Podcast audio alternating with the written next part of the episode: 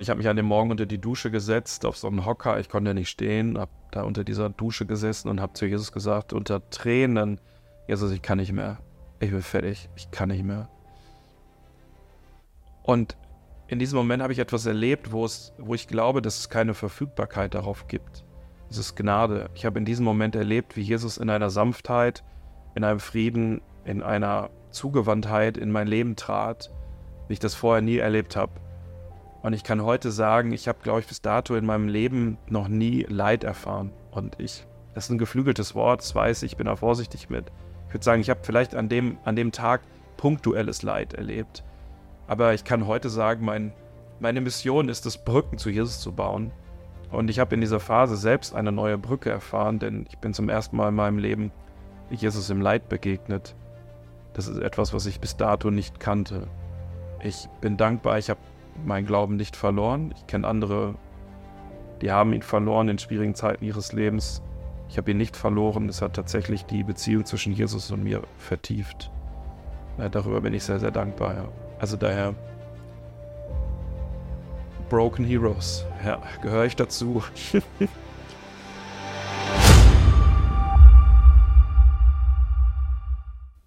Herzlich willkommen zu einer neuen Folge des Kingdom Preneurship Podcasts, wo Himmel auf Business trifft, damit du erfolgreich wirst. Ich freue mich massiv auf diese Folge, denn wenn wir Menschen erklären, was ist eigentlich ein Kingdompreneur, dann sprechen wir häufig von Menschen, die Jesus im Herzen, Business im Kopf und Hummeln im Hintern haben. Und unser heutiger Gast, Philipp Gruse, hat genau das. Ich habe ein bisschen den Überblick verloren, wie viele Projekte er schon gestartet hat, was er alles parallel macht. Deswegen freue ich mich ganz besonders, dass er in seinem vollen Kalender Zeit gefunden hat hier für diesen Podcast. Ganz herzlich willkommen, lieber Philipp. Sehr, sehr gerne. Danke für die Einladung. Jawohl, wir haben heute Montag, das heißt, eine ganze volle Woche liegt vor uns. Ich würde mal zu Beginn fragen, wie sieht denn für dich ein perfekter Sonntag aus? Ein perfekter Sonntag? Oh, meistens schlafe ich mit meiner Frau aus. Ähm, wobei ich meist der bin, der dann doch um acht, halb neun wach ist äh, und dann irgendwie nicht mehr schlafen kann. Ich nehme das immer vor, aber es klappt dann doch nicht. Um ja, halb dann, neun ausgeschlafen, das kriege ich nicht hin. Ja, das, äh, ich nehme auch immer länger vor, aber irgendwie, der Rhythmus ist drin. Äh, dann äh, trinken wir in Ruhe einen Kaffee, Frühstück zusammen und dann starten wir ganz gechillt in den Tag. Ähm, Genau, nachmittags war meist dann im Gottesdienst, also bei uns ist Gottesdienst nachmittags und äh, ja, dann treffen wir uns noch mit Freunden abends meist, gehen was Schönes essen oder kochen zusammen. Okay, und du schaffst das Business dann ganz auszublenden? Ja, äh, das ist eine Regel, äh, tatsächlich. Also ich muss mich zwingen, am Sonntag nicht zu arbeiten, aber das ist etwas, was ich äh, doch sehr konsequent durchziehe, zu sagen, nee, sonntags bleibt der Laptop zu, ich beantworte keine E-Mails und gar nichts. Es gibt mal äh, Ausnahmen, aber es sind selten. Okay, Gut. Jetzt haben wir überlegt für das Intro, ob ich dich vorstelle mit all den Projekten, die du machst. Dachte, am Ende vergesse ich irgendwas. Deswegen nimm du uns und die Zuhörer doch mal kurz mit rein. Ähm, wer ist eigentlich Philipp und was macht er alles? Also im Grunde genommen bin ich Geschäftsführer von einem e.V. und Geschäftsführer von einer GmbH. Der e.V. nennt sich Visomedia ähm, Startup e.V. Dort machen wir alle innovativen Medienprojekte. Da laufen solche Dinge wie The Bible Project. Das Bibelprojekt ist wahrscheinlich mehreren Begriff. Feed Yourself, eine Kleingruppen-App oder Streetlights, eine Audio-Bible. Und es geht immer darum, innovative Medienprojekte, christliche Medienprojekte zu bauen, die Menschen mit Jesus verbinden. Das findet da statt. Und dann gibt es eine Art Agenturgeschäft, das ist Visio Media Studios GmbH, ähm, die wir ausgegründet haben. Und dort findet unser Agenturgeschäft für 2D, 3D, Erklärfilme, Animationen und so weiter statt. Genau, und dann darf ich seit diesem Jahr äh, erster Vorsitzender des Christivals äh, sein. Genau, da äh, ist ein, ein, ein, tolles Ehrenamt, was ich dort mache. Und gleichzeitig bin ich auch lokal hier verortet und äh, bin zweiter Vorsitzender in einem äh, CVJM, dem CVJM Lemgo genau, wo wir uns quasi geistlich zu Hause fühlen. Und da war ich vorher zwölf Jahre Jugendreferent und daher kann ich den Laden auch nicht loslassen. Okay. Das heißt, und das hat mein Interesse einfach auch ähm, geweckt und deswegen freue ich mich über das Gespräch heute, dass du genau die Schnittstelle zwischen Business, zwischen e.V., von beiden Seiten kennst. Ich sage mal, in jedem Fall geht es darum, Lösungen in die Welt zu bringen und das eine halt in einer Unternehmensform und das andere dann eher vielleicht in einer Vereinsform. Da gehen wir gleich mal rein. Mich würde aber nochmal interessieren, vorher, du hast gerade erzählt, zwölf Jahre Jugendreferent, jetzt Geschäftsführer, Christel-Vorsitzender. Äh, vielleicht da so ein Zeitraffer, wie kam es dazu, dass du erst Jugendreferent wurdest und dann irgendwann gesagt hast, nee, für mich ist was Neues dran? Ja, das ist, also, äh, genau, ich würde sagen, ich habe keine gerade Biografie. Also alles andere als äh, stringent, würde ich sagen. Ich wollte eigentlich mal Lehrer werden und bin dann äh, schon im Studium, habe ich Jugendarbeit angefangen, ehrenamtlich, und dann irgendwann kam die Anfrage, hey, du machst das ja ganz gut und wir bräuchten eigentlich jemanden, also Jugendreferenten damals in dem CVM, willst du das nicht ein Jahr vollzeitlich machen? Und dann habe ich gesagt, ja, komm, ein Jahr, warum nicht? Äh, dann ins Referendariat kannst du später gehen. Ähm, genau, ich bin nie ins Referendariat gegangen. genau, bin äh, dann hängen geblieben, zwölf Jahre, war dann Jugendreferent und hab's mit Haut und Haaren geliebt.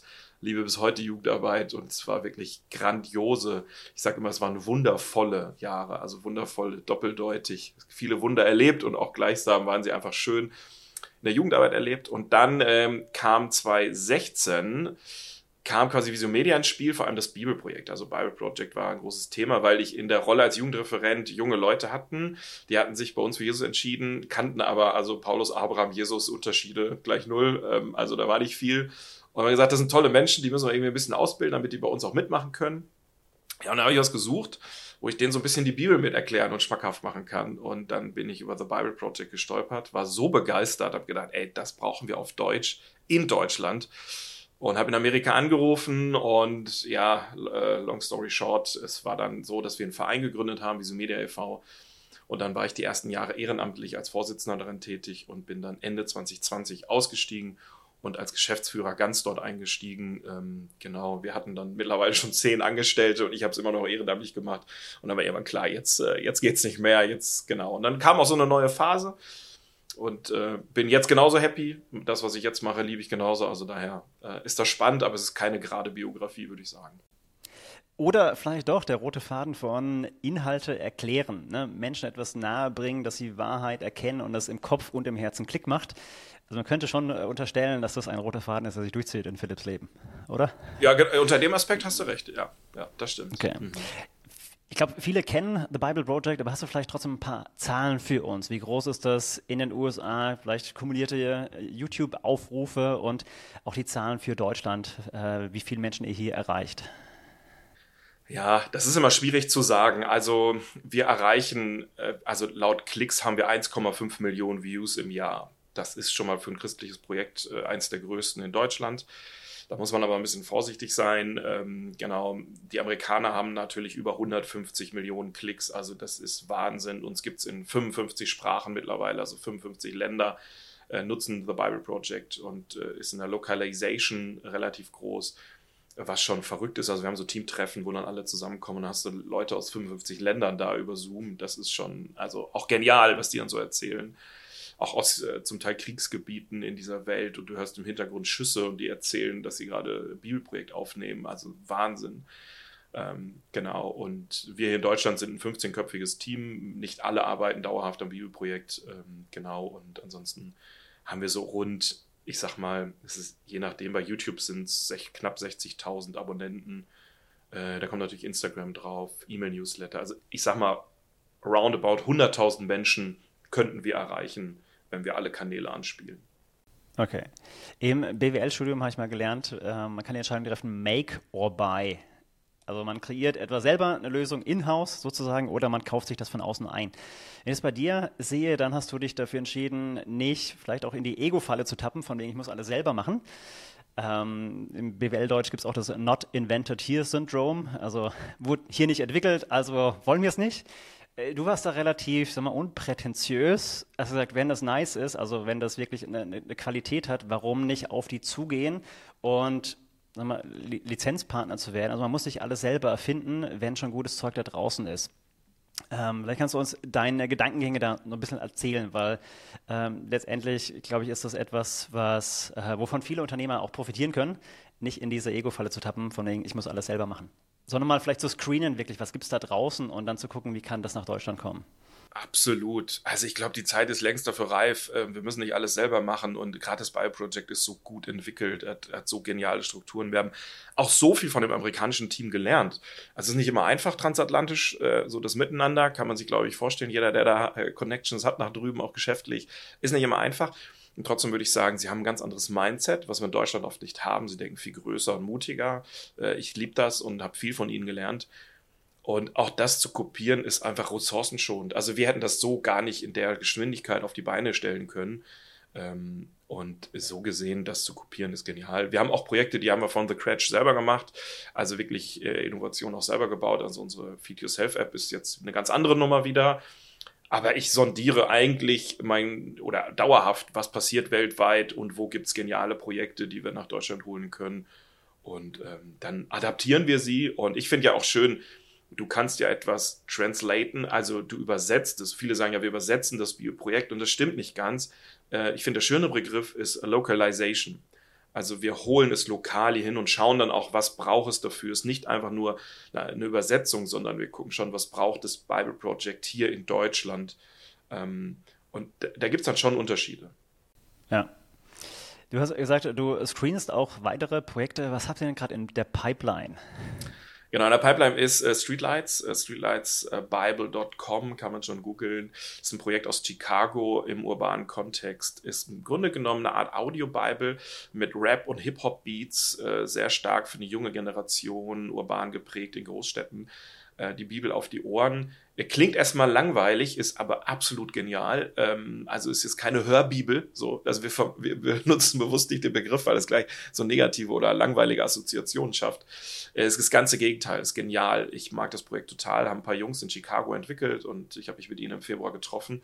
Und jetzt ab Ende des Jahres holen wir das Projekt auch nach Deutschland und äh, freue mich sehr darüber. Okay, das heißt, äh, zu Weihnachten ist es dann hier erhältlich. Äh, ja, Weihnachten 24. okay, okay. Genau. Gut, für diejenigen, die das schon mal ein bisschen reinhören wollen im wahrsten Sinne, ähm, gibt es da schon einen Link, was man, so einen kleinen Teaser-Vorgeschmack, vielleicht von den ähm, genau. aus Chicago? Genau, also streetlightsbible.com kann man sich angucken. Ähm, die Amerikaner sind da, haben das Projekt schon seit Jahren und äh, genau, kann man sich reinhören. Jetzt was Deutsches gibt es noch nicht.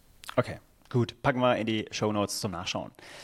Jetzt ursprünglich der Lehrer, dann Jugendreferent, dann Geschäftsführer. Das sind ja durchaus andere Welten. Ähm, was hat dich vielleicht am meisten herausgefordert, dann nicht nur ehrenamtlicher Geschäftsführer zu sein, sondern wirklich vollzeitlicher, auch in der kompletten Haftung und Verantwortung so zu stehen? Ja, das hat mich tatsächlich nie, hatte ich nie Angst vor. Also Verantwortung habe ich mir noch nie gedrückt. Das war nie so das Thema. Es war viel rein mehr operativ, genau. Ja, genau, operativ da reinzuspringen. Ich habe das natürlich nie, ich habe ja nie BWL studiert, ich habe nie ähm, Praktikum im Unternehmenskontext äh, gemacht, ich habe nie Führung in dem Sinne gelernt oder mir abschauen können. Und so musste man doch irgendwie reinspringen, sich vieles selber beibringen. Äh, ich mag es tatsächlich so und ich glaube, es gibt auch einen Segen des Nichtwissens. Also hätte ich geahnt, was auch manchmal auf mich zukommt. Ich weiß gar nicht, ob ich den Weg dann gegangen wäre. Und daher glaube ich tatsächlich, darf man manchmal so ein bisschen versöhnt damit sein und sagen, du, ich erahne gar nicht, was da alles auf mich zukommt und jetzt machen wir einfach mal. Und dann müssen wir da drin, äh, wenn wir drin stecken, müssen wir dann unsere Schlüsse rausziehen und lernen. Hattest du Mentoren oder irgendwas, was äh, Menschen, die dich begleitet und wirklich unterstützt haben? Oder war das wirklich, äh, ich mach, bring mir alles selber bei? Nee, tatsächlich, da gab es natürlich Menschen, die äh, mich begleitet haben. Und auch heute, ich habe eigentlich immer Coaches. Äh, habe jetzt erst vom, so vor einiger Zeit gedacht, warum habe ich immer nur einen Coach? Ich könnte auch mehrere haben. Und äh, so, also so, so Mindset-mäßig dachte ich, warum limitiere ich mich da eigentlich? So ein Quatsch. Und ich, mittlerweile habe ich die ganz unterschiedlichsten Themen und suche tatsächlich für die Themen mehr Leute, wo ich weiß, die haben da was zu sagen, haben Erfahrung. Und dann frage ich sie, ob sie mich dann einmal oder über einen gewissen Zeitraum coachen. Und so gibt es da tatsächlich mehrere. Ja. Okay, bevor wir da nochmal tiefer einsteigen, noch die Frage zum dritten Projekt, das wirklich ein ähm, äh, Homegrown Project aus eigen, äh, eigener Herstellung, kann man sagen. Ähm, die Feed Yourself App. Wie kam es dazu und ähm, was macht das besonders?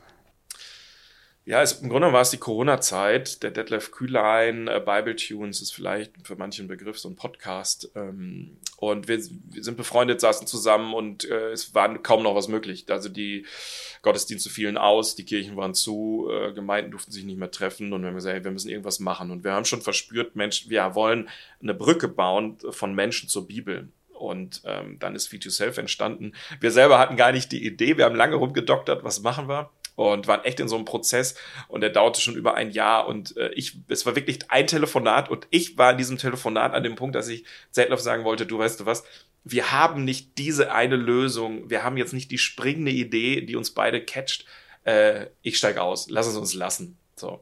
Und dann kam Detlef um die Ecke und sagte, du, meine Frau hatte noch eine Idee und die will ich dir jetzt gerade noch sagen. Also die will ich dir noch pitchen. Und dann kam er um die Ecke mit einer Kleingruppen-App, äh, die quasi Menschen befähigt, an jedem Ort, zu jeder Zeit, äh, e-, egal wie viel theologische Vorbildung du hast, du kannst sofort diese App nehmen und gemeinsam in der Bibel lesen. Und er sprach davon und irgendwie hat mich das in diesem Moment so gecatcht. Also es dauerte keine Minute und wir waren schon am Rumspinnen, wie wir das machen konnten. Und nach, ich glaube, zehn Minuten war klar, das ist es, das machen wir. Und äh, dann haben wir losgelegt und äh, haben die App gebaut, dann mit einem tollen Team. Okay, wo seid, seid ihr da heute?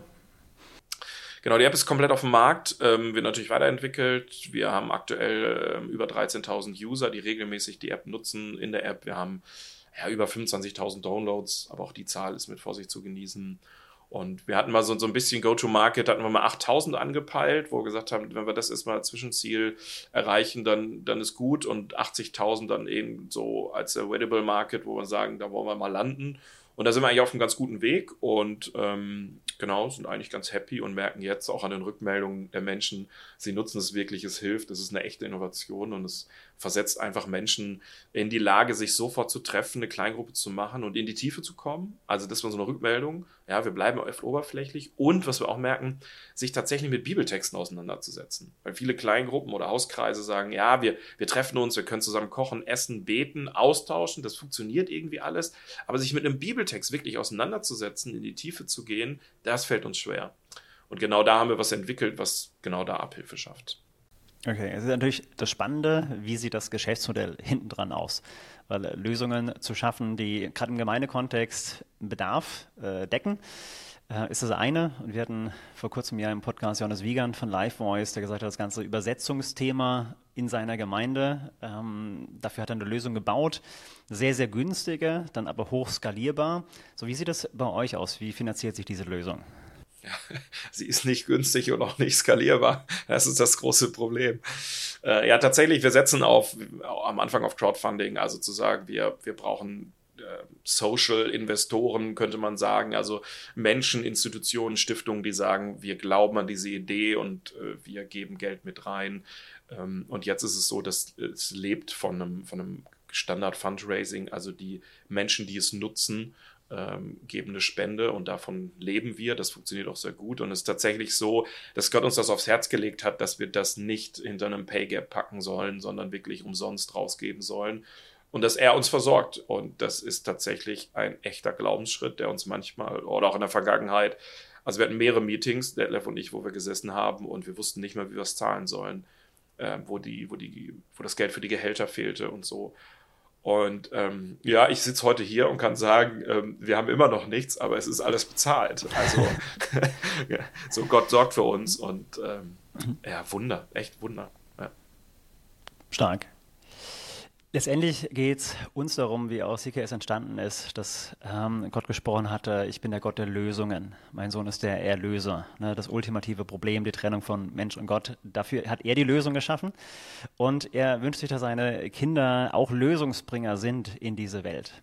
Und das demonstrierst du ja. Und das eine sind dann eben in Form von Vereinen, Gemeinnützigkeit. Das andere ist in Form von Businesses. Ich mag den Spruch, uh, a business dollar has one life. Äh, Charity Dollar, ne? ein Wohltätigkeitsdollar. Ne? Den spende ich und dann ist er weg und ein Business Dollar hat die Möglichkeit, das in Gang zu setzen, einen Kreislauf ähm, und es äh, dadurch mehrere Leben hat. Was würdest du vielleicht Menschen, die sagen, ich habe hier was auf dem Herzen, ich möchte Lösungen in die Welt bringen, mein Glauben motiviert mich dabei.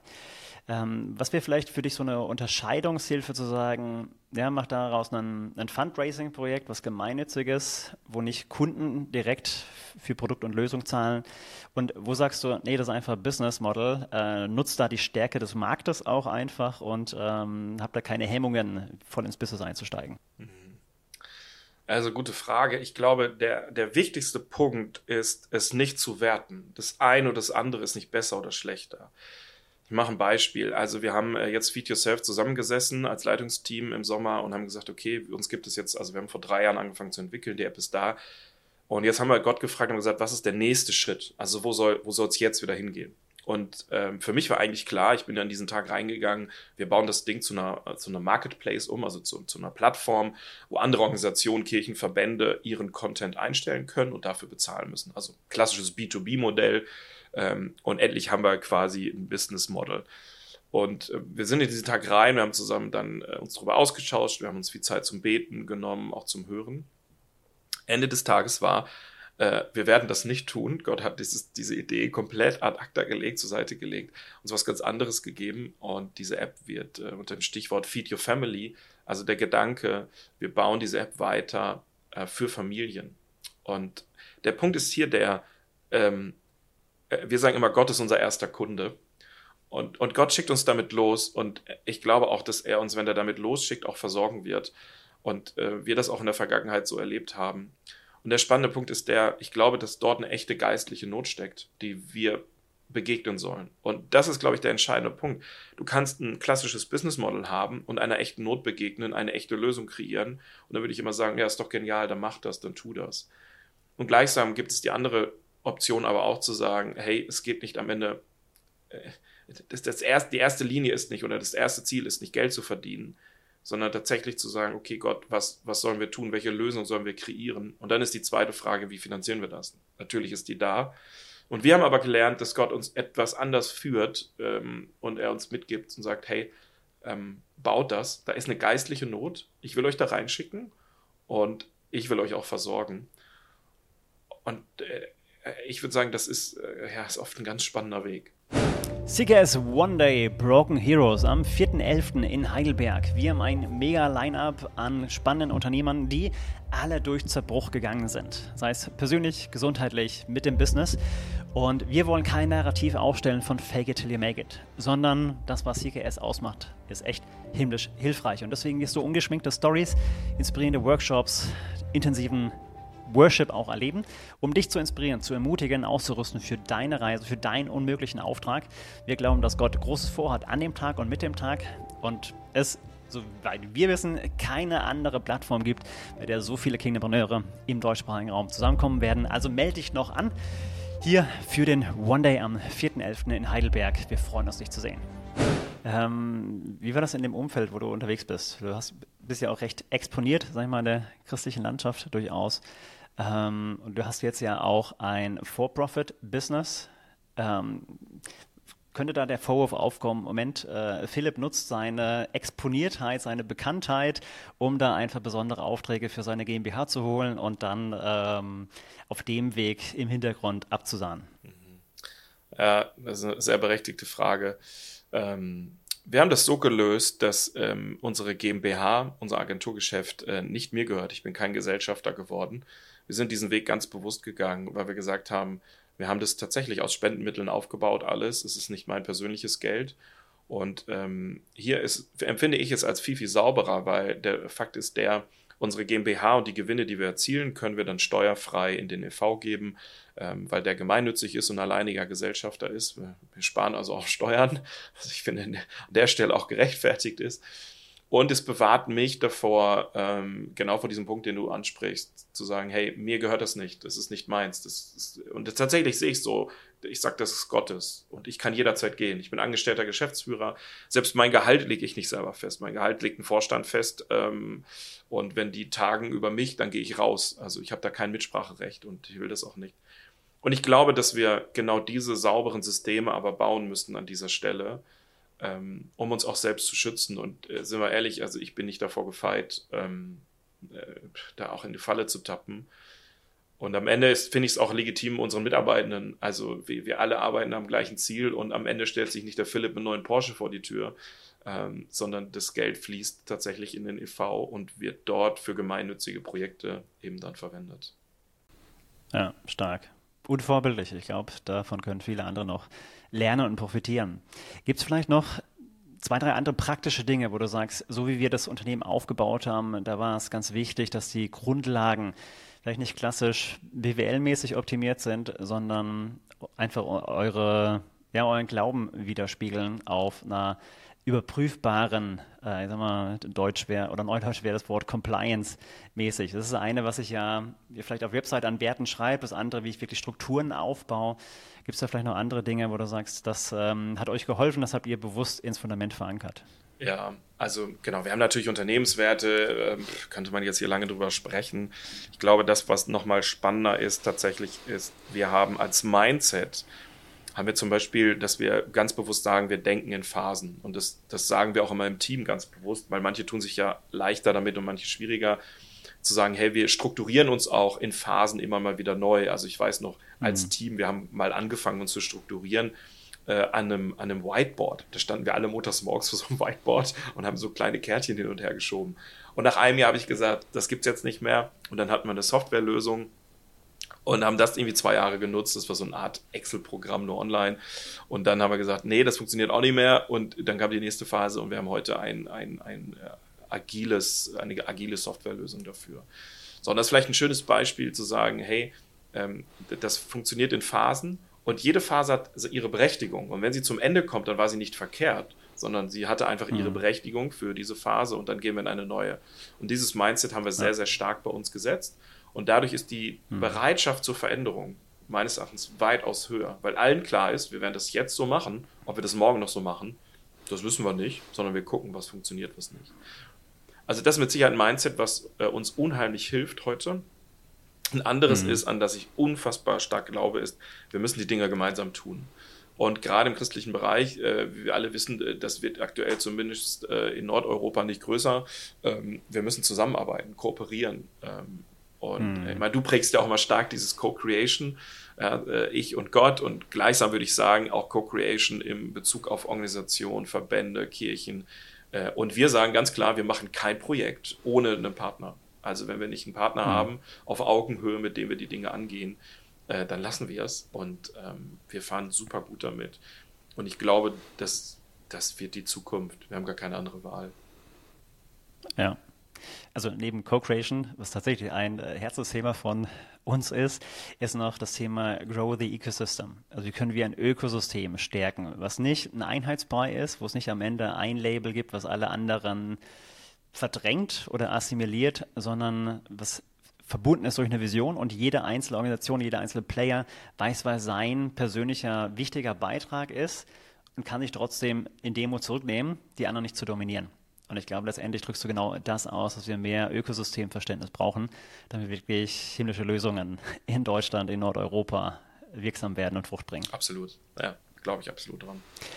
Bei vielen Gästen, die wir hier schon hatten, kommt ein Thema ganz stark durch, das Verständnis eines persönlichen Auftrags ich bin ja nicht um einfach ähm, aus Spaß, ich bin ja nicht aus persönlichen Reputations- oder Karrieregründen. Ich habe jetzt gerade am Wochenende die Biografie von William Wilberforce gehört, der auch ganz stark geprägt war von dem Auftrag, den Sklavenhandel, die Sklaverei im äh, britischen Empire abzuschaffen, aber dann auch ähm, das britische Empire moralisch zu reformieren. Und dieses klare Verständnis hat ihn einfach durchhalten lassen bis zum Schluss.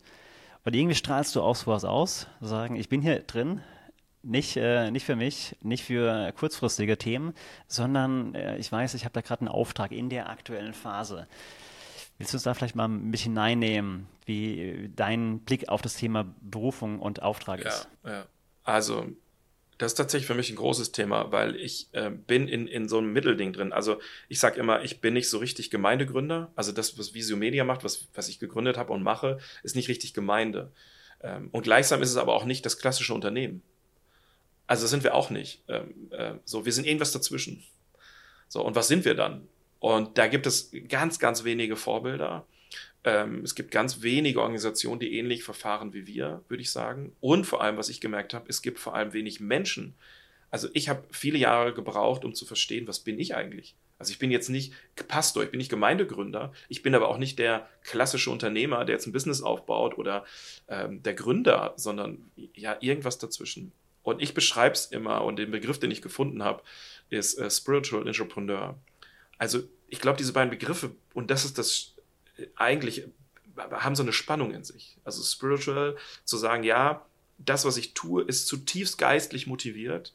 äh, Gott schickt mich da los, hat äh, ganz klare Mission über mein Leben gelegt und ich komme da auch nicht raus. Ich habe schon ein paar Mal versucht, also Building Bridges to Connect People with Jesus, also Brücken zu bauen und Menschen mit Jesus zu verbinden. Das ist das Lebensthema, was über meinem Leben drüber steht. Und ähm, deswegen ist diese geistliche Komponente unfassbar wichtig. So. Und gleichzeitig bin ich aber vom Herzen her wahrscheinlich Pionier, bin ich Gründer, also Entrepreneur. Ja, also ich würde sofort auch ein Startup in Berlin, Hamburg, München gründen oder so. Hätte ich total Bock drauf, auch so in die Szene rein und so. Ähm, Finde ich total spannend. Und da muss ich sagen, habe ich in der Vergangenheit erstmal keine Vorbilder gefunden. Ich kannte niemanden, der, der so tickt und der das so lebt. Äh, ich hatte nicht mal Begriff dafür. Ich musste Begrifflichkeiten googeln und finden, wie ich das überhaupt beschreiben kann. Und heute hilft es mir, eben diese beiden Spiritual Entrepreneur zu beschreiben und auch heute zu sagen, ja, dafür stehe ich. Und vielleicht können andere was damit anfangen, weil sie ähnlich ticken. Mhm. War das so eine Ahnung in dir, die immer mehr zugenommen hat und immer mehr Klarheit gewonnen hat? Oder gab es da auch etwas, wie wir sagen, wie eine, eine göttliche Bestätigung? Also sagen, Philipp, du bist dieser Pionier, äh, ich habe dich gesetzt, geh diesen Weg. Wie war das bei dir? Ja, das war tatsächlich beides. Also ich habe sowohl ähm, immer mal wieder so göttliche Momente gehabt, wo Menschen auch etwas über mich ausgesprochen haben oder über mich gebetet haben, wo ich gemerkt habe, boah, das ist jetzt von Gott. Also heilige Momente, sage ich mal. Aber ich sag mal, der Weg dorthin war tatsächlich prozesshaft. Also immer wieder so ein Stückchen. Ja, also so, so peu à peu sich dem anzunähern, äh, was ist meine Berufung, wer bin ich? Und im Grunde genommen musste ich mit dem Thema, was ich besetze, eigentlich eine neue, also ich stelle mir das mal wie so ein Urwald vor und es musste ein neuer Weg äh, gehauen werden in den Urwald. Also äh, ich, ich musste vorweggehen und so eine, so eine Bresche schlagen. Ich meine, irgendwann haben wir uns kennengelernt, du bist ähnlich unterwegs ähm, und ich habe mir auch viel bei dir abgeguckt. Manche Begriffe, die du benutzt, äh, mag ich total und habe ich äh, tatsächlich übernommen.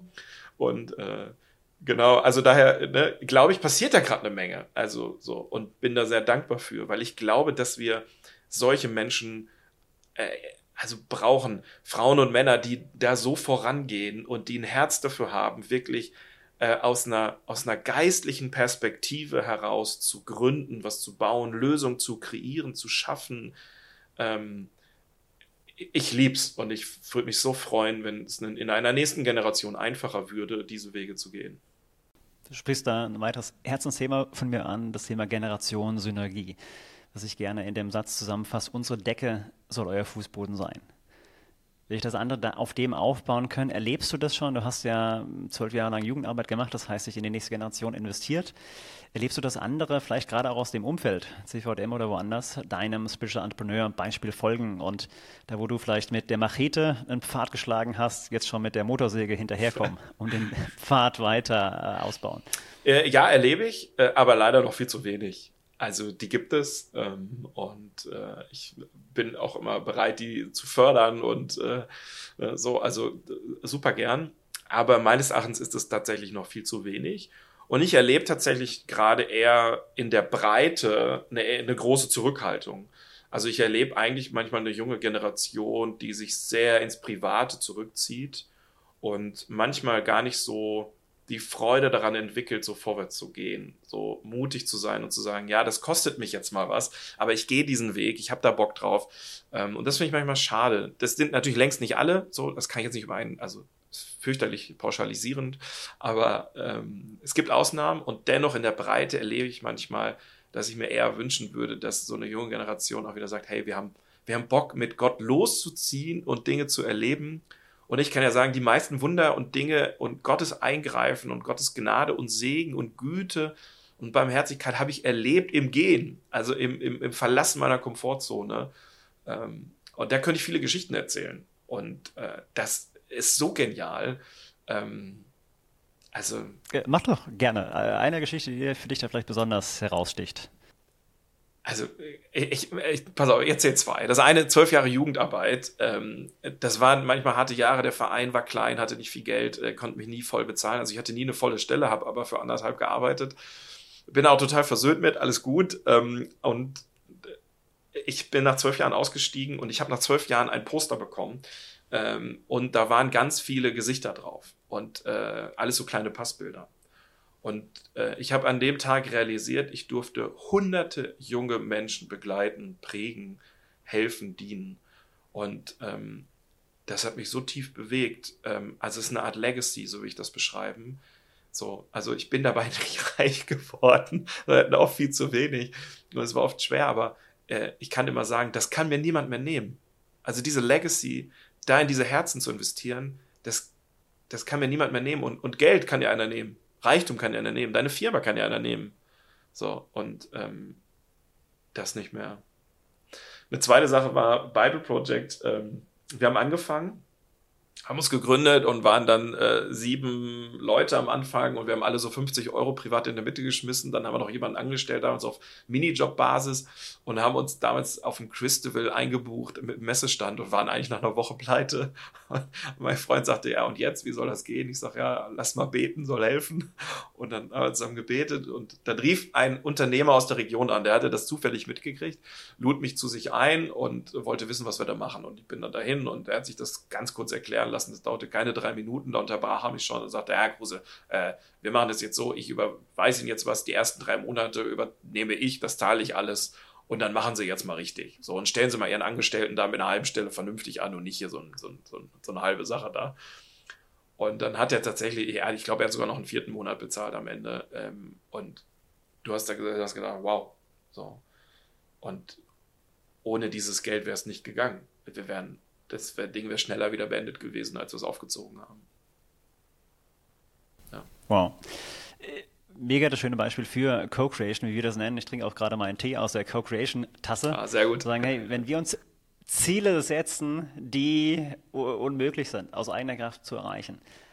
Und dann aber nicht sagen, wir beten und warten einfach, dass die Lösung vom Himmel fällt, sondern sind bereit, unseren Part vollständig zu machen, das, was ihr gemacht habt, all in zu gehen dann erleben wir ganz häufig, und das ist dein, deine Geschichte, aber auch die von vielen anderen, die ich auch persönlich erlebt habe, dass Gott sich dazustellt und dann das Unmögliche Wirklichkeit wird. Und auf einmal wird Glauben so elektrisierend, so spannend, so belebend.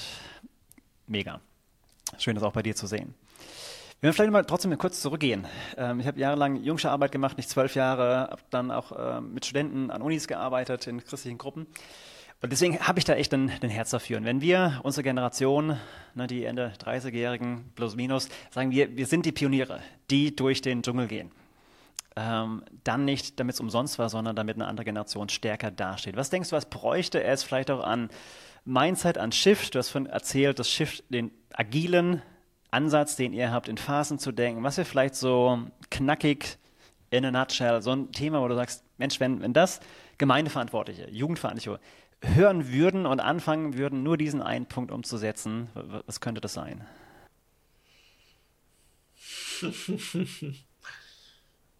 dann dann würde ich sofort sagen, es ist eben äh, nicht etwas Technisches, sondern das äh, Hinhören bei Gott und das von ihm senden lassen in das, was er für dich hat. Ich glaube, wir müssen zwei Dinge bewusst trennen, Berufung und Sendung. Diese beiden Begriffe werden leider auch ziemlich oft durcheinander geworfen. Und deine Kernberufung im Leben ist es, zu Jesus hin berufen zu sein. Also mit ihm verbunden zu sein, aus ihm heraus zu leben.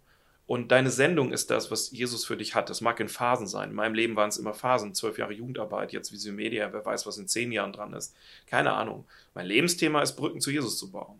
Ähm, und ich glaube, das würde ich immer Menschen mitgeben, und das steckt für mich auch in diesen beiden Begrifflichkeiten Spiritual Entrepreneur.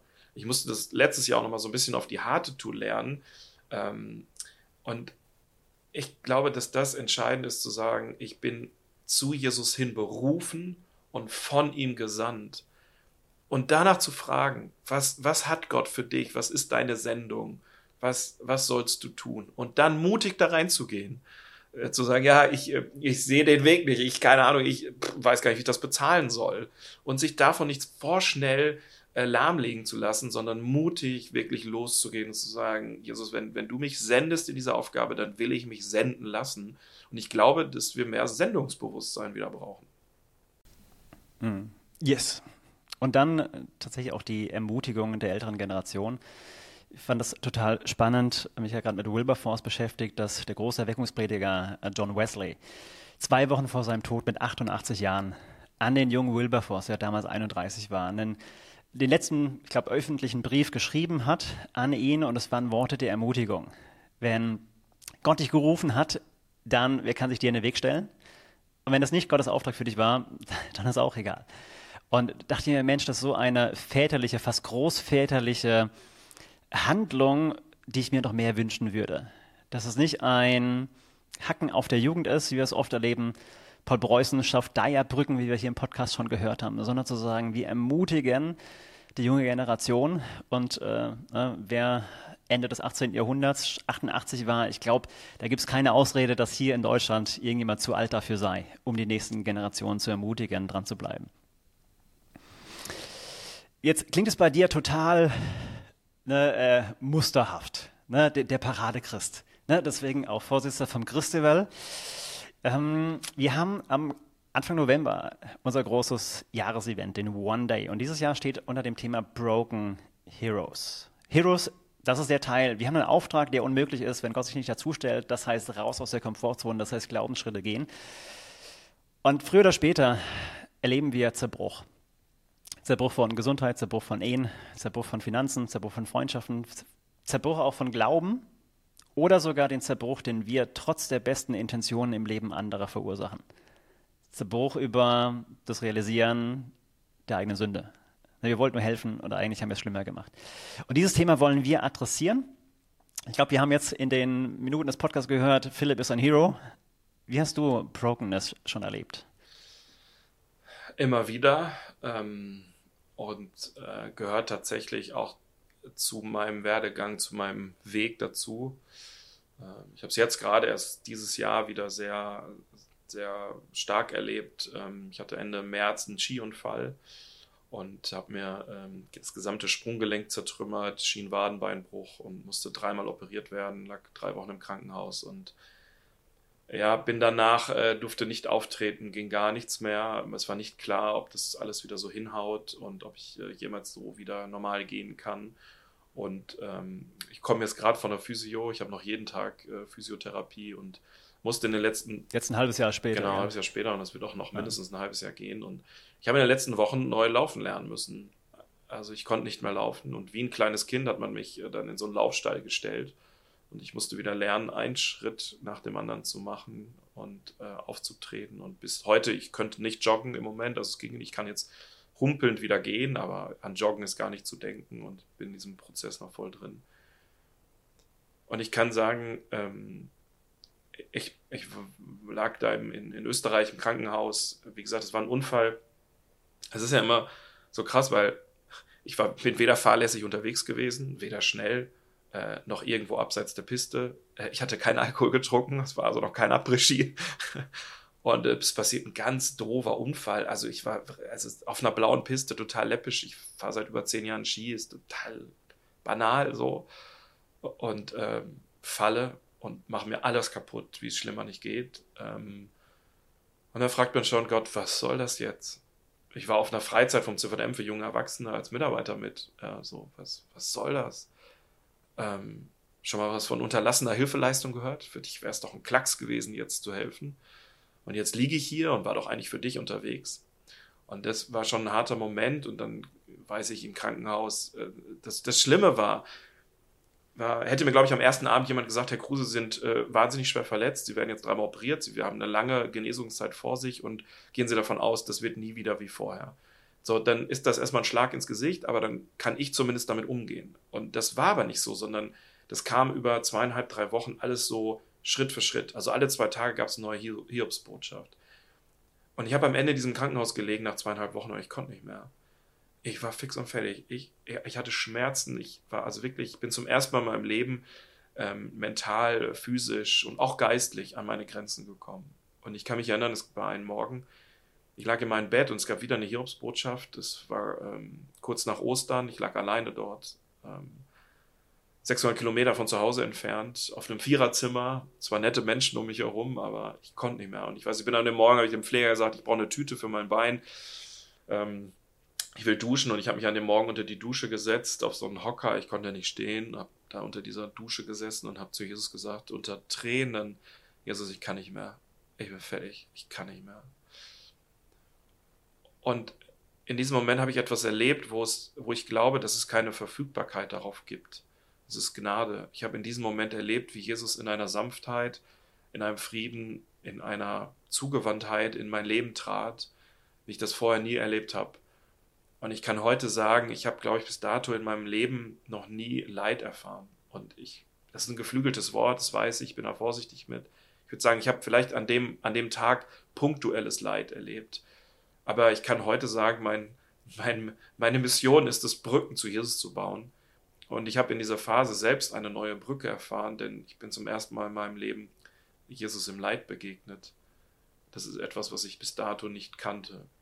Ich bin dankbar, ich habe meinen Glauben nicht verloren. Ich kenne andere, die haben ihn verloren in schwierigen Zeiten ihres Lebens.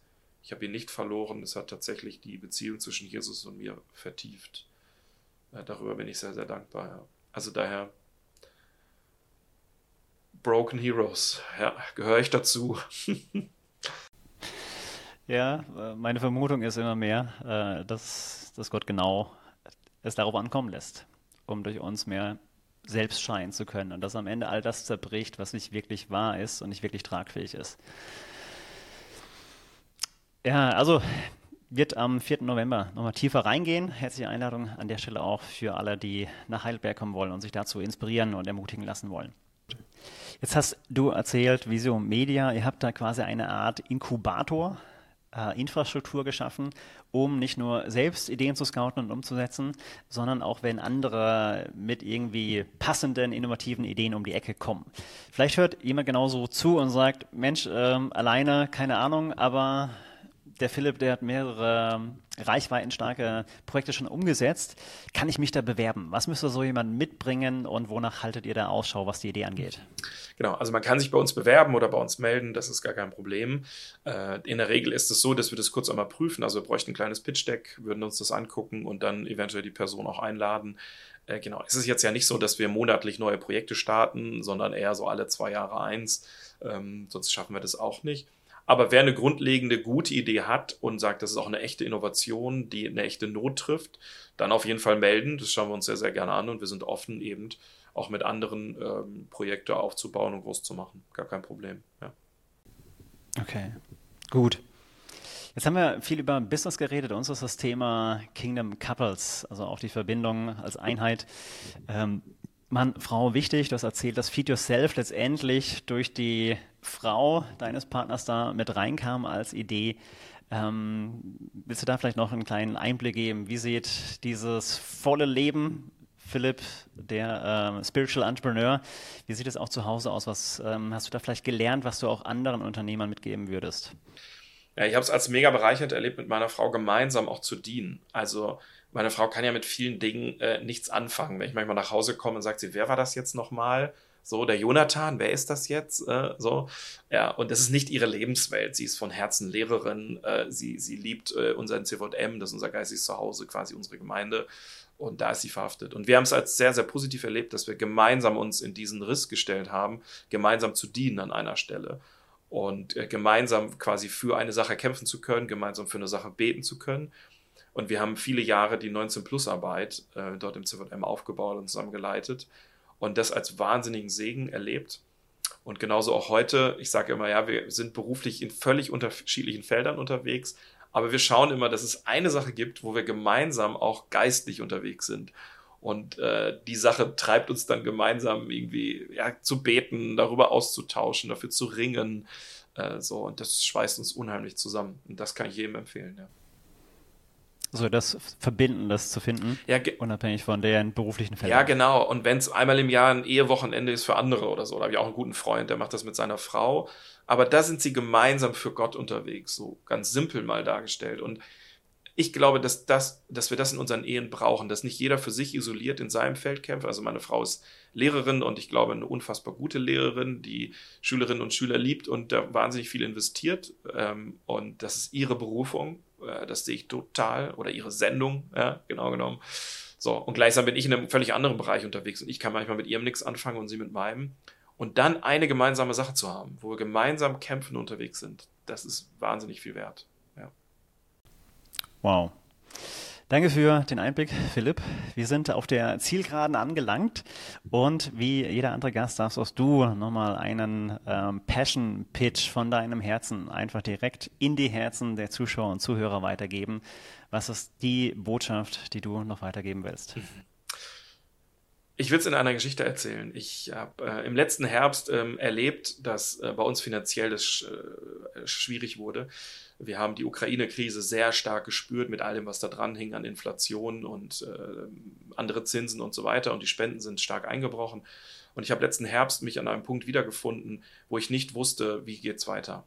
Und ähm, ich habe damals eine Sache neu begreifen dürfen. Und das hängt wieder mit dem begrifflichen Begriffen zusammen, Spiritual Entrepreneur. Ich war damals äh, als Jugendreferent sehr stark in diesem Spirituellen verhaftet, sehr stark geistlich unterwegs und das habe ich gelernt und manches muss man nochmal lernen und wiederholen. Und dann bin ich da raus und dann bin ich sehr stark auf diese Entrepreneurseite, diese Unternehmerseite. Und ich habe gemerkt, okay, ich muss jetzt Tools lernen, ich muss Haushaltspläne aufstellen, ich muss agil führen und so weiter. Also ganz viele Themen kamen.